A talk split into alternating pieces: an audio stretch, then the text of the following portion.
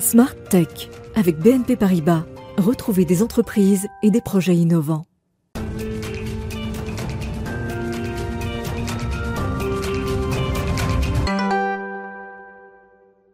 Bonjour à tous, bienvenue dans une nouvelle semaine de Smartech Smartech, l'émission qui est consacrée à l'innovation et au nouveau monde numérique et qui passe en direct sur la chaîne Bismart tous les matins à 11h. À la une, aujourd'hui, on va démarrer avec le pass sanitaire et les questions qu'il pose en matière de protection des données personnelles. Ce sera le sujet de l'interview avec Nicolas Samarque dans quelques instants.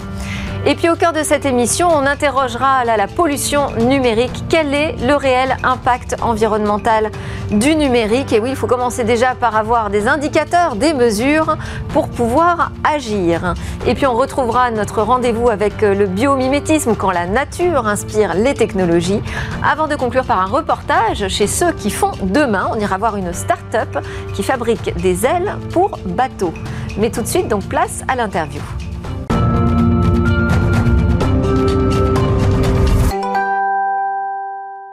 Les professionnels de la protection des données personnelles en France témoignent sur le pass sanitaire. Bonjour Nicolas Samarc, vous êtes administrateur de l'Association française des correspondants à la protection des données à caractère personnel, autrement dit la FCDP plus rapidement.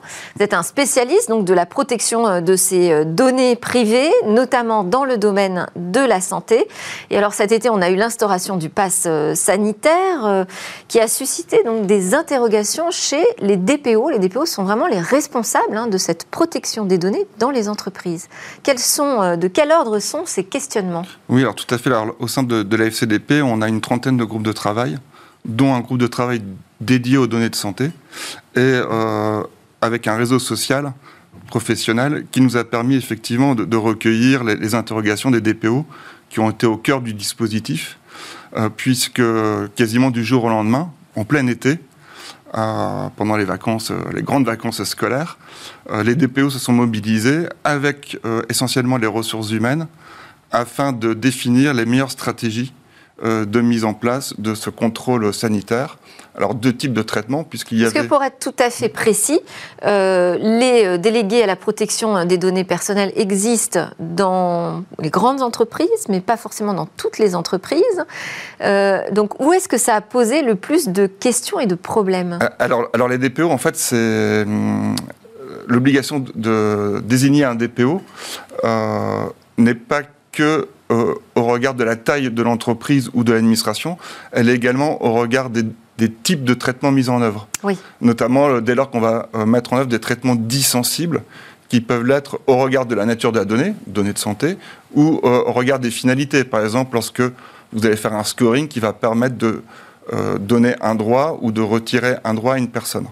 Mais là, si je prends euh, le, sujet donc, de ce pass sanitaire, qui euh, donc est imposé pour rentrer dans des lieux euh, publics, on va parler par exemple des restaurants. Les restaurants, j'imagine, n'avaient pas, de, pas de DPO, effectivement. De DPO. Ils se retrouvent finalement à avoir une responsabilité sur des données de santé. Alors, effectivement. Alors, le, la grâce de, comment dire, à notre organisation euh, législative. Euh, vous savez que tout texte qui a un impact, qui va collecter des données à caractère personnel, doit faire l'objet d'un avis euh, de la CNIL. Et, grâce à, cet échange entre le législateur et l'autorité de contrôle indépendante, on a pu avoir des, garanties sur le fait qu'effectivement, dans, dans, ces cas de figure, l'application qui va euh, contrôler euh, l'état sanitaire euh, ne va pas faire remonter les données de santé proprement dites, mais simplement le fait que le pass est valide ou pas avec l'identité de la personne et sa date de naissance sans conservation de ces données.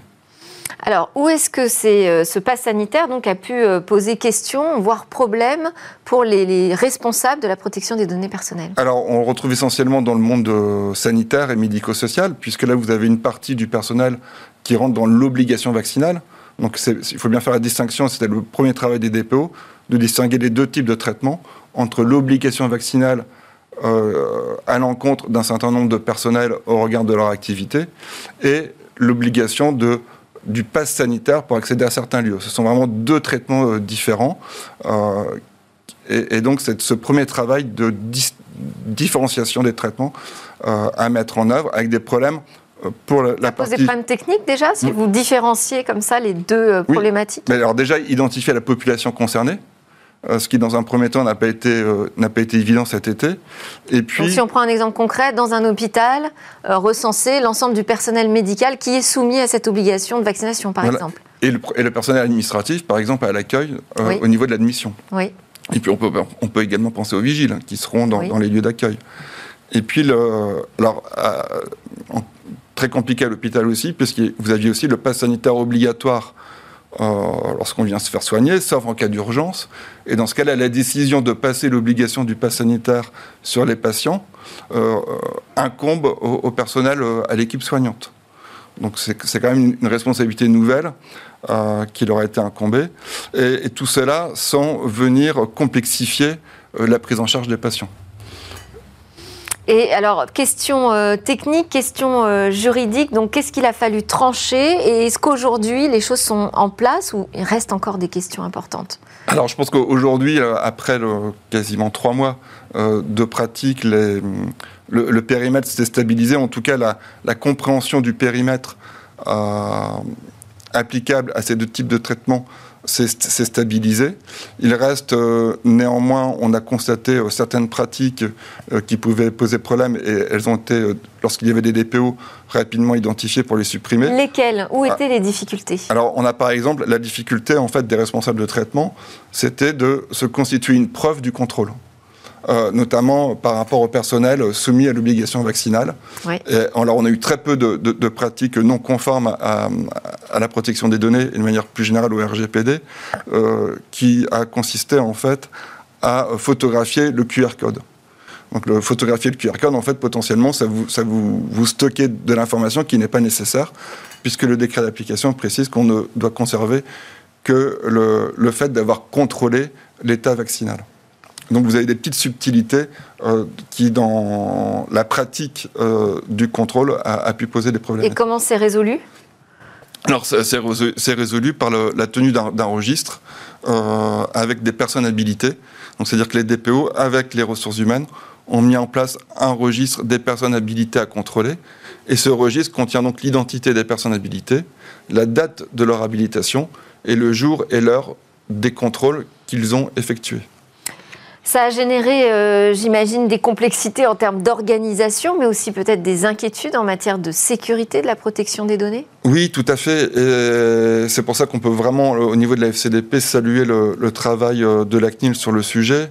Euh, et, je reprendrai les, propos de, sa présidente, qui a rappelé qu'au regard du principe de proportionnalité en matière de protection des données, qui impose de ne collecter que des données adéquates, non excessives et pertinentes au regard de la finalité.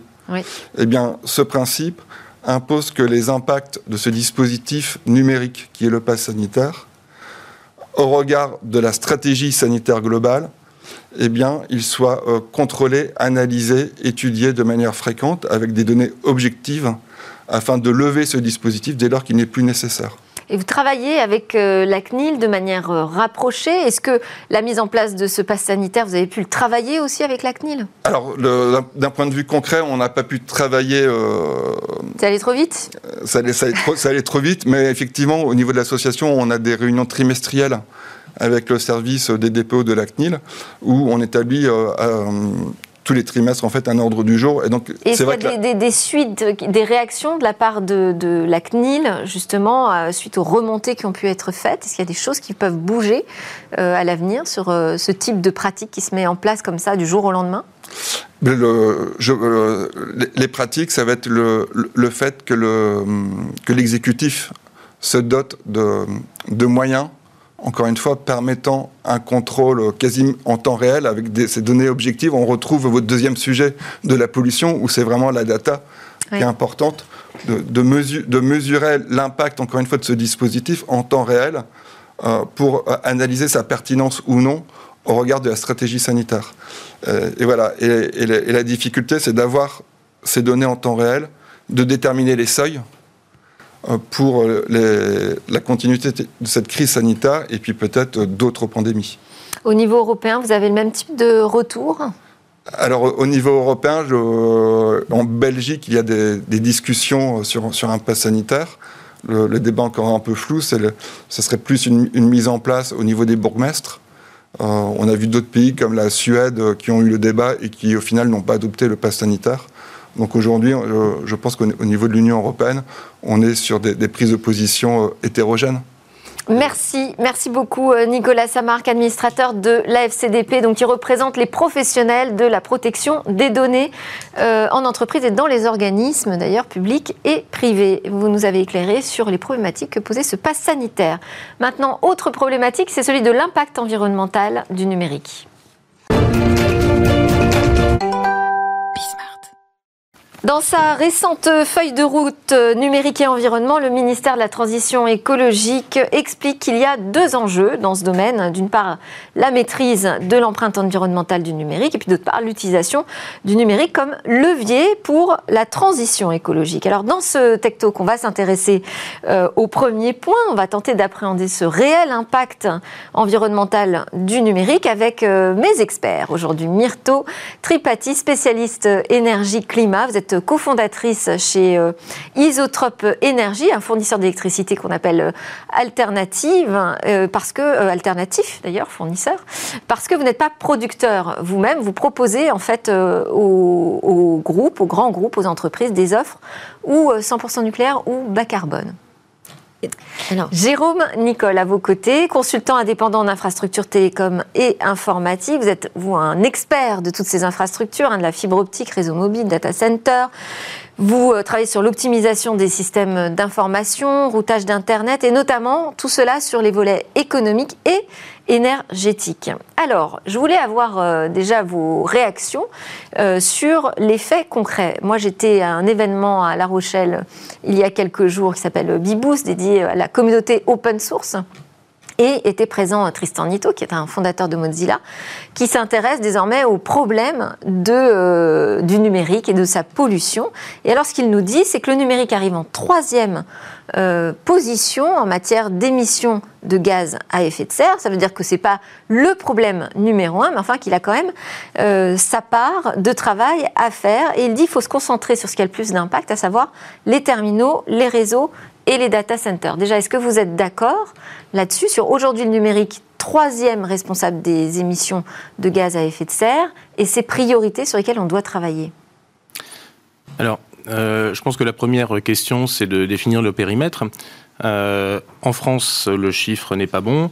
Euh, pris dans sa globalité, on, est, on ne dispose aujourd'hui que d'estimations d'ordre de grandeur avec des marges d'erreur et pour le coup, affirmer tel quel un pourcentage, aujourd'hui, tant qu'on n'est pas d'accord sur la méthode, sur ce qu'on compte, sur les externalités négatives comme positives, en fait, c'est assez audacieux euh, d'établir un classement euh, des problèmes. Et tant qu'on n'est pas. On a eu quand même, euh, je crois qu'on en est au sixième rapport du GIEC, hein, qui nous donne des indications aujourd'hui sur ces, responsables des émissions de gaz à effet de serre. Tout à fait, mais le GIEC porte sur des sujets beaucoup plus macro et pas spécifiquement sur telle ou telle industrie. On va voir l'Agence internationale de l'énergie. Alors c'est vrai, quand il parle de troisième position, pardon, juste pour préciser, hein, il parle de la partie équipement, dans laquelle on retrouve le numérique, mais pas uniquement. Voilà. Et euh, sur la partie empreinte globale du numérique, euh, il y a une particularité, c'est qu'on a une partie terminaux, on a une partie infrastructure et une partie service. Et les trois ont des empreintes radicalement différentes. Typiquement, euh, l'Agence internationale de l'énergie reprend régulièrement des rapports alarmistes sur le sujet, où en fait la clé de répartition est une empreinte de l'infrastructure strictement proportionnelle aux usages. Or, l'infrastructure, elle est là, elle a coûté la même chose à mettre en place qu'on s'en serve ou pas, et la variabilité de son empreinte, en fonction de l'usage, est une proportion très faible de l'ensemble. Donc on a un problème sur les outils de mesure déjà. Et sur les capacités d'accès aux données. Une réaction? Oui, si je peux me permettre, euh, de manière euh, globale, peut-être pour reposer un petit peu le cadre, hein, quand on parle d'empreinte environnementale, on parle certes de climat. Alors euh, c'est vrai qu'aujourd'hui, l'empreinte en termes de gaz à effet de serre est une donnée essentielle du problème. Il faudra aussi parler un tout petit peu, ou en tout cas ne pas omettre de parler de tout ce qui reste de l'empreinte environnementale, c'est-à-dire les extractions minières, la gestion des déchets, la pollution, etc. Tout ça reste une empreinte environnementale qui est aussi importante pour toutes les industries. Hein, je vise pas du tout particulièrement le numérique là-dessus, mais bon, il faut bien avoir cette vision un peu globale. Et puis sinon, alors évidemment pour aller dans le sens de mon collègue ici, les périmètres sont toujours en cours de définition. Hein. Il faut savoir que l'Union européenne a posé sa directive sur sur la question du numérique en 2005. C'est somme toute assez récent. il y a encore beaucoup de méthodologies de comptage. Donc où est-ce qu'on commence, où est-ce qu'on finit? Ce qu'on peut dire, c'est que grossièrement, alors euh, vous me corrigez hein, si je me trompe, mais je pense qu'on peut aller jusqu'à dire que c'est à peu près 5% des euh, émissions de gaz à effet de serre mondiales, tout compris, si vraiment on, a une acceptation de l'écosystème numérique euh, assez large. et puis que globalement, on va dire une petite moitié concerne ce qui est infrastructure, data center, réseau, équipements, serveurs, et une grosse moitié les usages. Et moi, là, peut-être où, mon, expertise est un petit peu plus, euh, un petit peu plus ciblée, c'est rappeler que finalement, euh, cette empreinte-là, elle est surtout l'empreinte de l'énergie qui est utilisée soit dans la fabrication des équipements, soit dans l'utilisation, euh, c'est-à-dire nous, quand on recharge nos smartphones, nos équipements, etc. Et qu'en fait, c'est cette empreinte-là qu'il faut regarder. Euh, l'empreinte de l'énergie qui est utilisée à la fabrication et à l'usage. Et là, effectivement, où que vous soyez sur la planète, finalement, vous dépendez soit de l'endroit où les équipements sont fabriqués, donc on est en Asie euh, essentiellement, hein, Chine, Taïwan. Malaisie, Vietnam, euh, pour ce qui est de la fabrication des, équipements. Et puis dans les usages, eh ben, c'est là où nous sommes, avec peut-être l'Europe du Nord, un, très très gros euh, consommateur euh, particulièrement, et puis le mix électrique qui dépend de chacun quand même pour essayer de, retravailler sur ces chiffres, parce que moi j'en vois passer des indicateurs. On a encore le ministère de la Transition écologique qui nous dit sur l'empreinte environnementale des terminaux, la phase de production des équipements numériques représente plus de 75% de l'empreinte environnementale du numérique. Euh, en France? Oui, tout à fait. des, des chiffres du ministère français. Alors, en France, excusez-moi, en, France, parce que effectivement, euh, l'électricité en France, euh, vous, le savez peut-être, est extrêmement bas carbone. Hein. on est à 92 d'électricité bas carbone en France, notamment grâce à notre euh, très important parc nucléaire, 75% hein, de la capacité installée, complété par de l'hydroélectricité qui elle aussi est très bas carbone, hein, le nucléaire énergie la plus bas carbone de France. Donc à partir du moment où notre euh, euh, électricité est très bas carbone, la part d'empreinte gaz à effet de serre des usages est très réduite. Et donc comparativement, forcément, la partie équipement devient très élevée. Donc le problème, c'est euh, effectivement la production d'énergie qui n'est pas euh, verte et qui ne euh, se passe pas chez nous, mais plutôt en Asie. Vous êtes d'accord avec pas bas carbone Oui. Parce que vert a des acceptations. Vous avez raison, précis, c'est le, sujet. Alors, moi, j'y ajouterais quand même une difficulté, encore une fois, à établir des chiffres, c'est que la plupart des données fournies par les industriels ne sont pas forcément sincères. notamment, Et pourquoi cela? Eh Parce qu'elles constituent des secrets industriels ou commerciaux pour la plupart, et que ce soit au niveau euh, bah, d'un producteur de matériaux, donc euh, extraction minière, il va évidemment pas euh, donner sa facture de pétrole pour faire tourner les tracteurs. au niveau d'un fabricant de, enfin d'un opérateur de data center, son PUE, c'est-à-dire son efficacité énergétique, est un, vraiment un argument stratégique qu'il va tendre à peu diffuser.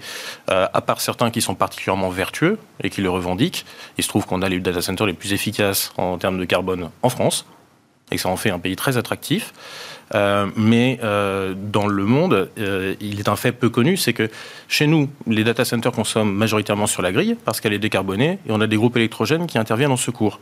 Dans le pays, c'est l'inverse. Ils fonctionnent au pétrole. D'ailleurs, on voit des engagements de plus en plus importants de la part des fournisseurs de, de, cloud, en fait, et qui possèdent des data centers gigantesques un peu partout dans le monde.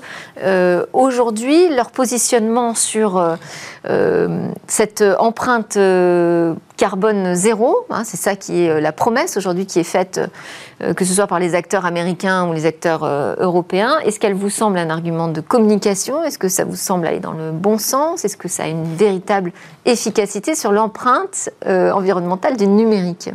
La question, c'est est-ce qu'on fait confiance à ces chiffres? Parce puisqu'elles n'ont pas d'obligation légale aujourd'hui à fournir des données opposables? Et les promesses qui sont faites aujourd'hui ne semblent physiquement pas tenables et les données qui sont disponibles, alors sous saut de confidentialité aujourd'hui, en tout cas, tendent à indiquer que bon, il y a quand même beaucoup de joueurs de flûte euh, dans leurs services de communication.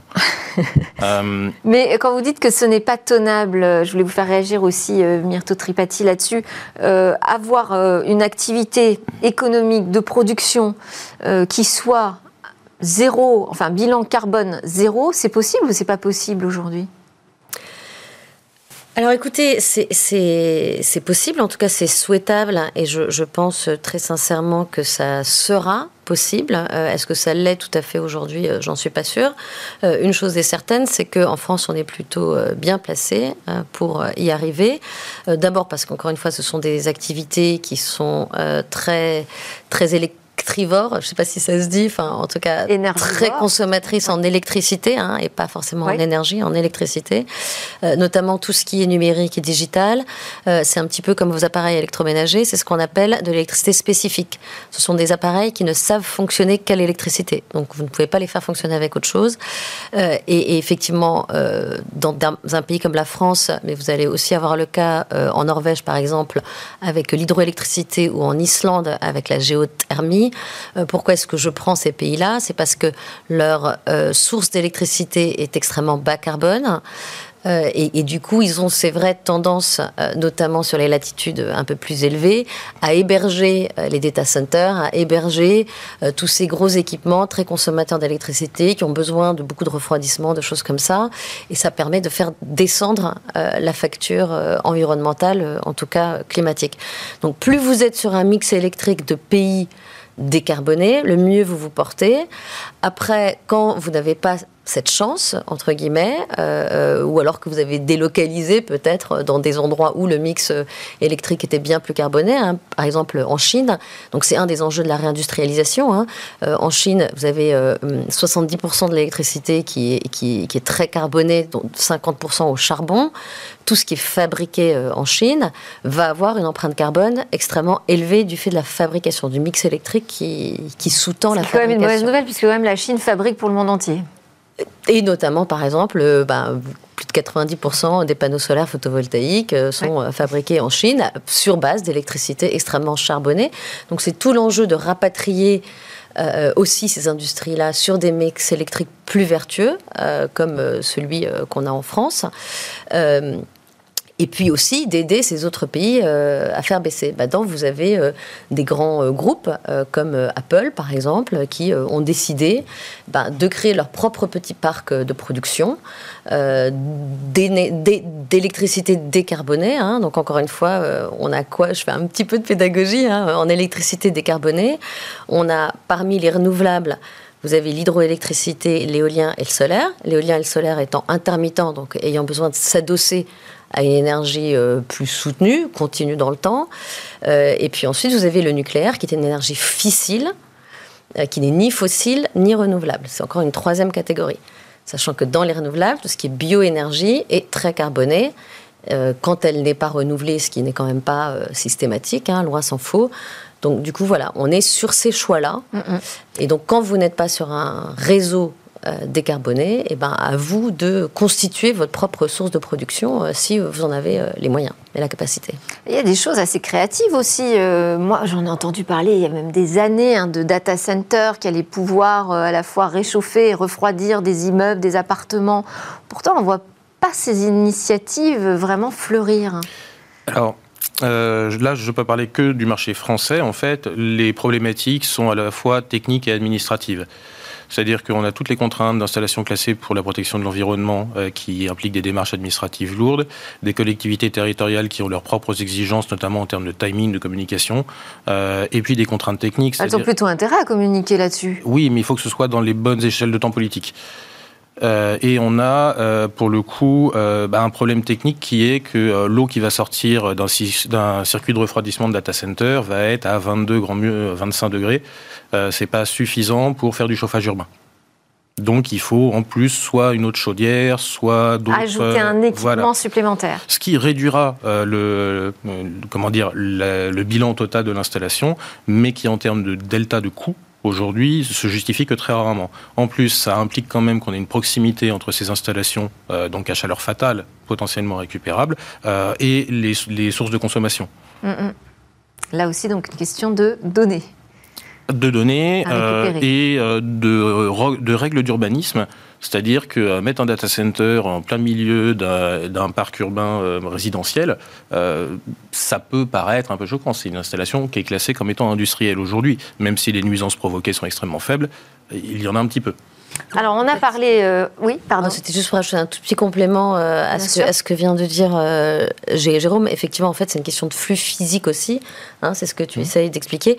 En fait, l'électricité se transporte très bien sur des très longues distances. Par contre, la chaleur, très mal. Donc dès que vous voulez euh, faire de la chaleur, finalement, vous êtes obligé de constituer une, véritable proximité si vous voulez pas avoir des pertes en ligne qui viendraient dégrader euh, votre, votre rendement de chaleur euh, de manière trop importante. Et puis alors en ville, les, sous-sols, enfin alors sur-sol, n'en parlons pas, mais les sous-sols aussi sont déjà bien occupés, surtout dans les, dans les grandes villes. Donc c'est peut-être aussi une complexité d'espace. Ah, il y a quand même eu des cas avec euh, de vraies réussites dans des villes nouvelles il y a euh, quelques décennies, hein, donc euh, des data centers intégrés, ça s'est vu. Alors, donc on a parlé, on a évoqué la question des équipements, de leur fabrication, on a évoqué la question des data centers, on n'a pas encore parlé des réseaux, on entend un peu tout et son contraire sur la 5G. Jérôme Nicole, vous qui êtes un spécialiste de ces infrastructures, qu'est-ce que vous pouvez nous dire sur la 5G Pollue plus, pollue moins? Alors, en fait, euh, la 5G permet de faire plus avec moins ou plus avec plus en fonction de la pertinence des usages qu'on décidera de faire passer dessus. Euh, ça ne justifie pas tant que ça euh, un accroissement du renouvellement du parc, que ce soit des équipements côté opérateur ou parce que euh, le marketing des opérateurs de toute façon pousse au renouvellement, l'obsolescence programmée sur les, de, son smartphone, les failles de sécurité plus corrigées sur un grand nombre de smartphones, etc. Euh, pousse de toute façon au renouvellement régulier. Et la plupart en fait de, de l'industrie télécom est euh, déjà comme une utilisatrice très courante des circuits de réemploi. C'est-à-dire que les équipements, après avoir passé quelques années de vie en extérieur, vont être reconditionnés et envoyés dans d'autres pays pour vivre une seconde vie. Ça, c'est des circuits qui sont en place depuis 20 ans, mm. euh, même plus, et, euh, et, dont on est friand. C'est d'ailleurs grâce à ces circuits que le secteur est impacté, certes, mais pas aussi gravement que l'automobile, par exemple, euh, à cause de la pénurie de composants électroniques, parce qu'on a l'habitude d'utiliser du matos reconditionné on peut essayer de répondre quand même à cette question. Est-ce que euh, la 5G consomme moins et moins euh, énergivore que la 4G Alors oui, parce qu'il y a des mécanismes, pour le coup, euh, suite à des progrès techniques, comme par exemple l'adaptation dynamique de la puissance d'émission des antennes, chose qui n'était pas directement implémentable en 4G et qui est beaucoup plus facile à faire parce que les terminaux et les antennes négocient avec plus d'informations, justement pour adapter les profils d'émission radio. Et donc, bah, typiquement, en 4G, on pouvait abaisser la puissance radio entre minuit et 6 heures du mat parce que grosso modo personne n'utilise le réseau à ce moment-là. En 5G, ça va être une variation de charge dynamique, donc effectivement la couverture. Parce que moi j'ai entendu des installateurs s'étonner euh, de devoir euh, poser justement des euh, installations beaucoup plus gourmandes en énergie au moment où ils installaient les antennes 5G. Alors il y a un autre phénomène en fait, c'est que on a des soucis sur la grille de distribution d'énergie qui font que pour se donner un petit peu plus de marge de manœuvre, comme tous les équipements radio sont alimentés en courant continu, on est capable de contribuer à l'équilibrage des phases du réseau Enedis en, en passant les installations en triphasé. C'est pas uniquement une question d'augmentation de puissance, mais pour le coup, euh, on a encore une fois une vertu du numérique euh, pour aider euh, au, à pallier au sous-investissement sur la grille. Très bien, merci pour cet éclairage. Euh, est-ce que vous avez des opérateurs, euh, Myrto Tripati, euh, parmi vos clients qui cherchent justement des solutions alternatives pour fournir en énergie ces réseaux? Alors, euh, oui, alors il me faut préciser peut-être euh, un petit peu euh, à propos d'Isotope. En fait, Isotope est donc un fournisseur alternatif d'électricité, au même titre que ceux que vous connaissez, Total Energy, Nercop. c'est un revendeur, en fait. Hein. C'est un revendeur d'électricité, enfin, ça sera un revendeur, avec la particularité qu'effectivement, on a deux offres. Les deux sont bas carbone, une 100% nucléaire et une hydro plus nucléaire. En fait, c'est 100% pilotable, on va dire. C'est-à-dire des des productions d'électricité qui s'adaptent à la consommation plutôt que l'inverse. Euh, et alors en réalité, pourquoi est-ce que je dis on sera? Parce que pour l'instant, le cadre réglementaire associé à la possibilité d'identifier et d'étiqueter votre électricité comme étant nucléaire est en train d'être mis en place et que donc on n'est pas encore sur le marché. Et quand on le sera, euh, nos clients principaux seront les particuliers euh, aussi et pas du tout seulement euh, les entreprises. Enfin ça c'était une petite Très bien. précision. c'est important. Un, un, marché d'électricité qui, qui, est, extrêmement complexe et foisonnant aujourd'hui. De se construire. mais pour répondre à votre question, il y a donc une, une, très grande appétence de la part des entreprises coisa euh, et puis comme des particuliers aussi, hein, mais en particulier des entreprises, pour décarboner euh, autant que possible euh, leur empreinte. ça, c'est tout à fait avéré et c'est une tendance qui, en plus, se, se, concrétise à travers tout ce qu'on appelle les reportings sociaux et environnementaux. c'est des choses qui sont prises en compte de manière croissante par la réglementation, par tout ce qui est financement, fonds d'investissement, etc. ce sont des problématiques qui, deviennent de plus en plus accrues. Et, parce qu'il y a des obligations, en fait. Hein, euh, et parce qu'il y a des obligations, euh, tout à fait. Et alors, juste pour rebondir sur ce que disait euh, Jérôme, je pense que l'intérêt du numérique, pour ce qui est de l'empreinte écologique en général, hein, de ces, de ces, de ces entreprises-là, c'est de permettre une optimisation plus fine, finalement, des procédés, des manières de faire. Euh, que ce soit euh, sur, euh, sur la gestion interéquipement ou que ce soit la question du transport ou de la logistique, toute la partie numérique et une optimisation de l'utilisation du numérique, notamment via la 5G, est aussi une manière de faire mieux et donc avec, avec moins, peut-être avec moins de matériaux, avec moins de temps, avec, avec moins de distance, toutes ces choses qui finalement contribuent à réduire petit à petit, petit à petit. il va falloir y aller très vite, très fort, vu, vu les urgences. Et puis alors, euh, malheureusement, je vois bien que vous vouliez réagir, mais on n'a plus le temps parce qu'il y a aussi la question des usages euh, du numérique hein, qui aussi porte une part euh, dans, dans cette émission de gaz à effet de serre du numérique de manière globale. Malheureusement, ce sera donc pour un autre sujet. Je, je, reparlerai avec vous avec euh, grand plaisir. Je sais notamment que, par exemple, le sujet sur la collecte des données euh, est un sujet majeur en la question. Merci beaucoup à Myrto Tripati, cofondatrice chez Isotope Énergie, spécialiste donc énergie-climat, et à Jérôme Nicole, consultant indépendant, spécialiste en infrastructure télécom et informatique pour vos éclairages. Juste après la pause, on parle d'IA, d'intelligence artificielle et d'algorithmes bio-inspirés.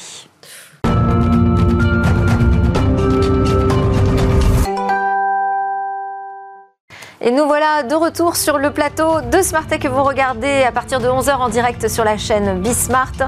Dans cette deuxième partie de l'émission, on va partir à la découverte de ceux qui font demain et notamment une start-up qui fabrique des ailes pour des bateaux. Mais d'abord, nous avons rendez-vous avec le biomimétisme, ce rendez-vous avec la nature en fait. Hein. Et Anthony Pansard, analyste scientifique chez Bioxégie qui m'a rejoint en plateau. Bonjour Anthony. Bonjour Aujourd'hui, on va parler d'intelligence artificielle et donc d'algorithmie bio-inspirée, donc inspirée du génie de la nature. Tout à fait. On va parler d'intelligence artificielle et de comment est-ce que le biomimétisme peut nous aider sur ces sujets. D'accord. Alors on en est où déjà sur l'intelligence artificielle?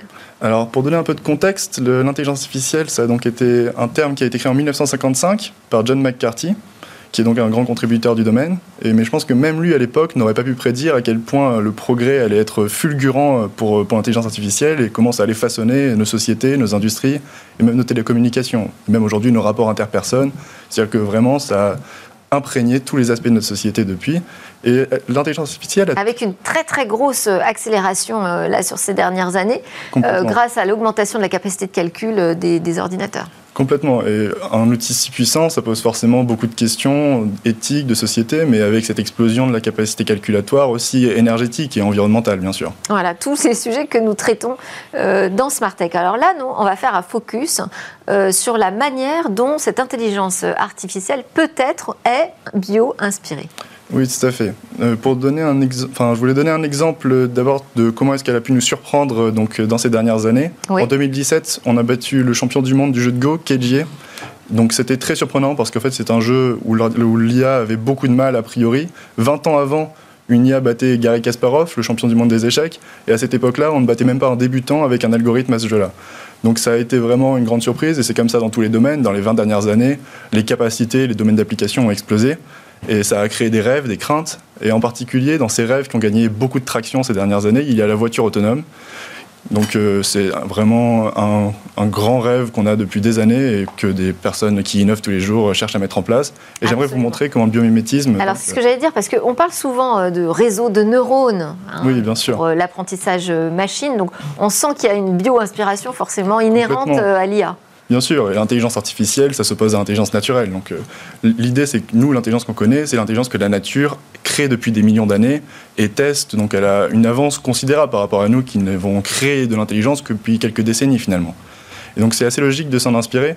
Et on pense chez BioXEG qu'un des meilleurs systèmes d'information qui existe, c'est peut-être celui qu'on a tous dans notre tête, euh, finalement, notre cerveau, qui nous a permis de créer une civilisation et de nous élever au sommet de la chaîne alimentaire et d'être là aujourd'hui alors, euh, l'image de notre cerveau humain, on voit bien euh, à quoi ça peut ressembler. En revanche, on ne connaît pas très bien encore ce cerveau. Oui, complètement. Notre cerveau, il a, des, il des prouesses en termes d'efficacité énergétique. Il faut dire qu'il consomme que 20 watts. C'est beaucoup moins que le spot qui est en train de m'éclairer actuellement, par exemple, ou qu'à n'importe quel ordinateur. Et on a aussi des prouesses en termes de capacité d'abstraction. On apprend à partir de très peu d'exemples. L'algorithme qui bat Kedjier en 2017, il s'était entraîné sur 30 millions de parties. Alors que, bien sûr, son adversaire n'avait pas eu le temps en une vie d'en faire 1%. Donc c'est des, capacités que le cerveau a et qu'on peine à comprendre euh, finalement. La neurologie cherchera toujours à élucider ses secrets de quels sont les moyens par lesquels il y arrive. Et j'aimerais, enfin, c'est d'ailleurs des sources d'inspiration très importantes en algorithmie bio-inspirée, ces théories neurologiques de comment est-ce que notre cerveau réussit à être aussi efficace, à résoudre des problèmes aussi variés avec aussi peu d'énergie, en étant entièrement biodégradable, et donc avec ces capacités d'abstraction et d'adaptation à des nouveaux problèmes qu'on ne trouve pas dans l'intelligence artificielle. Et donc c'est euh, pour nous une inspiration particulièrement puissante qui, euh, entre autres, peut nous servir pour la voiture intelligente. Et j'aimerais vous parler d'un article de... C'est-à-dire Oui. Bah, donc, euh, j'aimerais vous parler aujourd'hui d'un exemple qui a été conçu pour la voiture intelligente. J'ai récemment en fait vu un article de The Economist en septembre qui posait la question, qui peut sembler triviale, est-ce qu'une voiture autonome est plus intelligente qu'un enfant de 7 mois? Mhm. Et on ne laisserait pas un enfant de 7 mois conduire sa voiture, bien sûr, mais c'est une question très pertinente sur un point, c'est une capacité que les enfants acquièrent aux alentours, donc, euh, enfin, dans leur première année de vie, et qu'on s'en rend compte euh, quand on côtoie des, enfants en bas âge, c'est la permanence des objets. Donc, en Qu'est-ce qu'on appelle la permanence des objets? Donc la permanence des objets, si là je sors mon téléphone et que je le mets sur la table, vous, puisque vous avez plus que 7 mois, quand je le remets dans ma poche, vous comprenez qu'il n'a pas disparu de ce monde, mais qu'il existe encore, et que si je pourrais peut-être être amené à le ressortir de ma poche, ce ne serait pas très surprenant. Un enfant en très bas âge ne va pas comprendre ça, et un objet qui sort de son champ de vision, il va penser qu'il a disparu pour toujours. Et ça peut être aussi le cas, en fait, des voitures autonomes qui n'ont pas forcément cette notion de permanence des objets. Et donc c'est une innovation qui porte sur ça, qui a été créée par DeepMind, dont on parlait précédemment, qui est donc une pointure du domaine de lien de Qui appartient euh, au géant Google? Qui est oui, une entreprise anglaise, mais qui est maintenant une filiale de Google spécialisée dans l'IA, qui a beaucoup fait parler d'elle, et qui a créé donc un algorithme de reconnaissance d'image qui incorpore cette notion de permanence des objets pour raisonner à plus haut niveau. Donc en fait, elle va adapter son modèle en, avec, en maintenant une liste de tous les objets qu'elle a perçus dans son environnement à chaque instant. Et donc au lieu d'analyser image par image son flux vidéo et de reconnaître là une voiture, là une personne, elle va garder en tête toutes les personnes, voitures, usagers de la route qu'elle a, euh, qu'elle a pu croiser dans les derniers moments et euh, comprendre à quelle vitesse ils vont, quelle est leur orientation. Et ça, ça va lui permettre, par exemple, si un objet passe dans son angle mort, de continuer à comprendre euh, donc, euh, où est-ce que, où est que l'objet est, même si on ne le voit plus, où est-ce qu'il risque de réapparaître. Et donc ça, ça va permettre d'être. c'est-à-dire que non seulement il s'agit de stocker, garder en mémoire l'ensemble des objets qui passent dans le champ visuel, on va dire, de la voiture, mais en plus de faire des prédictions Tout à fait. En fait, l'enjeu pour une voiture autonome, c'est d'être capable de faire comme nous sur la route. C'est-à-dire hum. qu'on est capable de comprendre son environnement à partir d'informations partielles. On a, on a des angles morts dans une voiture, on voit pas toujours tout, mais on est obligé de diriger notre attention et de maintenir un modèle de où sont les autres voitures et usagers qu'il faut protéger sur la route. Et ça, c'est essentiel si on veut avoir des voitures donc, euh, intelligentes qui ne mettent pas en danger ni les utilisateurs ni les autres. Euh, c'est là où on voit la complexité. C'est-à-dire qu'avec une notion euh, assez petite finalement hein, de ce qui est capable de faire, de produire notre cerveau, ça demande des puissances de calcul et une gestion de la donnée qui est absolument gigantesque. Oui, complètement. La voiture autonome, c'est connu pour être un des problèmes d'algorithmique les plus compliqués, parce qu'on on, intègre un, voiture, un, ordinateur pardon, dans votre voiture, donc on est sur une batterie qui n'a pas une grande capacité euh, énergétique. On va à très haute vitesse, on doit avoir une analyse en temps réel qui est presque infaillible, parce que sinon c'est des risques inacceptables. Merci beaucoup Anthony Pansard, analyste scientifique chez Bioxégie, de nous avoir parlé de cette IA qui est euh, bio-inspirée, qui cherche à copier notre cerveau parfois. On suit euh, le chemin de l'innovation dans Smartech avec euh, à découvrir des ailes fabriquées pour des bateaux. On suit euh, le chemin de l'innovation et le chemin aussi de l'environnement aujourd'hui dans Smartech, puisque selon l'Organisation maritime internationale, 5% des émissions mondiales de dioxyde de carbone proviennent du transport maritime. Alors pour répondre à ces enjeux écologiques, on a une start-up française, Aéro, qui a créé Ocean Wings, donc des ailes pour bateaux qui permettent de diminuer de 45% la consommation en carburant des navires. Le cargo d'ailleurs canopé qui transportera la fusée Ariane 6 vers Kourou l'année prochaine en sera équipé. Explication de Romain Gransart, directeur business développement de la société Aéro. C'est un sujet réalisé par Cécilia Sévry et Cossé Labouèche. Aéro conçoit et fabrique euh, les Ocean Wings. C'est une aile de propulsion euh, totalement automatisée et affalable. C'est un système qui est breveté et qui permet en fait d'apporter une propulsion éolienne additionnelle aux navires de commerce leur euh, permettant de réduire leur consommation de carburant jusqu'à 45% et d'autant leur émission de gaz à effet de serre. L'Organisation maritime internationale a fixé un objectif de réduction de carbone de 40% d'ici 2030 et de 70% d'ici 2050 euh, sur leurs émissions de, gaz à effet de serre, de carbone plus précisément. Et donc c'est une industrie qui a besoin de trouver des technologies pour atteindre ces objectifs.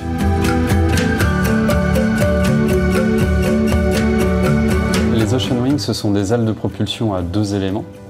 On a euh, un mât principal hein, qui est ce qu'on appelle un mât autoporté, c'est-à-dire qu'il n'y a pas de haubanage de câble métallique hein, pour le retenir, et donc ça permet à, cette aile de tourner à 360 degrés.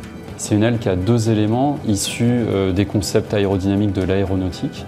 Ça permet en fait de créer une fente, d'optimiser l'écoulement de l'air et de générer plus de portance, plus de puissance dans la propulsion. C'est une aile qui est affalable, c'est-à-dire qu'on peut faire descendre la membrane, qui sont des membranes souples, sur ces deux éléments. C'est un système qui est entièrement automatisé, avec notre propre euh, logiciel propriétaire, qui permet aussi d'optimiser les réglages en temps réel. On a des anémomètres, des capteurs qui permettent de mesurer euh, le vent en termes de force et, d'angle par rapport au navire. Ensuite, on a notre algorithme euh, intégré sur le navire qui, en fonction des forces de vent et des angles d'incidence, va générer une instruction euh, à notre système automatisé et qui ensuite va régler à la fois euh, l'aile sur son angle d'incidence par rapport au vent et ensuite le volet arrière pour régler ce qu'on appelle la cambrure et avoir donc une poussée optimale en temps réel. Notre ambition et notre volonté, c'est d'équiper le plus de navires possible avec ce système qui va permettre euh, aux armateurs, aux opérateurs maritimes de répondre à leurs enjeux à la fois de, compétitivité et environnementaux, donc en, réduisant leur empreinte euh, et leurs émissions de, gaz à effet de serre. Euh, et ça, ça va passer par euh, l'hybridation de leur propulsion, c'est-à-dire arrêter d'avoir uniquement la propulsion thermique, apporter des éoliens pour la réduire significativement, et c'est aussi leur permettre d'assurer leur transition avec des technologies qui sont déjà prêtes, déjà opérationnelles, tout en préparant le futur. Et voilà, c'était Smart Tech, une émission dédiée à l'innovation, au nouveau monde du numérique et aux questions qu'il pose ce nouveau monde. Merci à tous de nous avoir suivis à la télé, sur le web et les réseaux sociaux. Je vous dis à demain pour de nouvelles discussions sur la tech dans Smart Tech.